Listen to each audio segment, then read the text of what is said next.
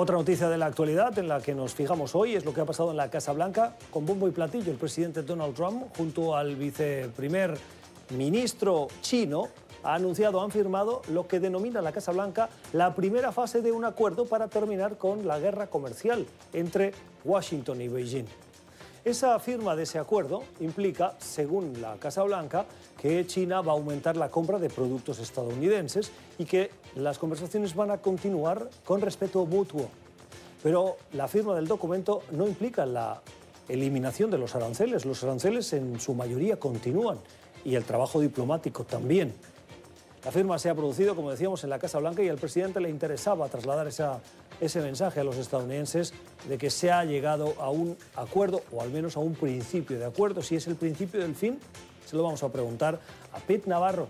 El señor Navarro es asesor en cuestiones económicas del presidente Donald Trump. Señor Navarro, gracias por estar con nosotros. ¿Qué tenemos que esperar a partir de ahora tras la firma de este primer acuerdo?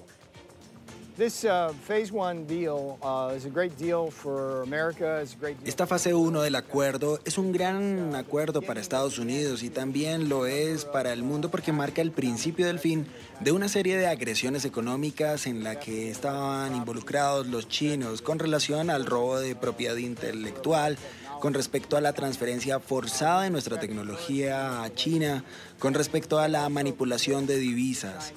También compromete a los chinos a compras adicionales sustanciales de 200 mil millones de dólares en un periodo de dos años, por encima de los niveles del año 2017 agricultura, energía y servicios de manufactura están involucrados. Así que esta es una importante reforma estructural del presidente Donald Trump, al mismo tiempo que él ayudará a reducir nuestro déficit comercial con China al hacer que China aumente sus compras de productos estadounidenses.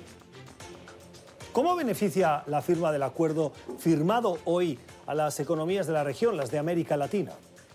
Um,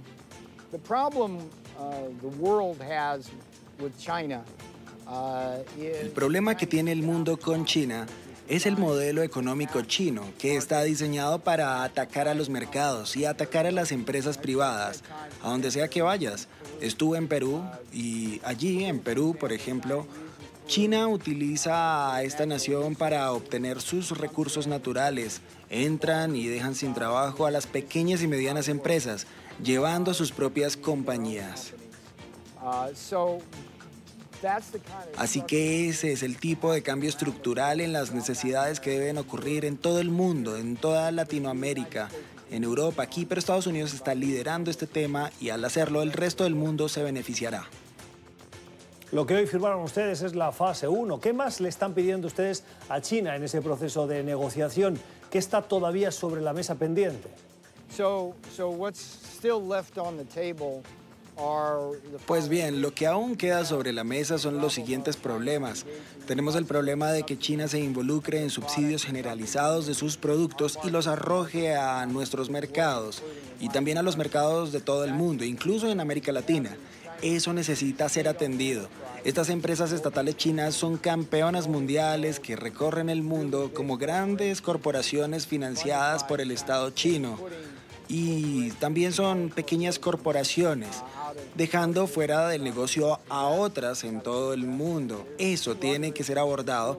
Y hay otros dos problemas que realmente preocupan. Uno de ellos es que los funcionarios del gobierno de China hackean los sistemas estadounidenses para robar secretos comerciales para obtener asimismo una ventaja competitiva. Y lo último que realmente debe abordarse es su problema, este con el fentanilo. China es el mayor productor y exportador de la droga mortal fentanilo. En Estados Unidos tenemos más de 50 mil estadounidenses que mueren cada año por esta droga y también muertes por opioides. Y esto simplemente tiene que parar.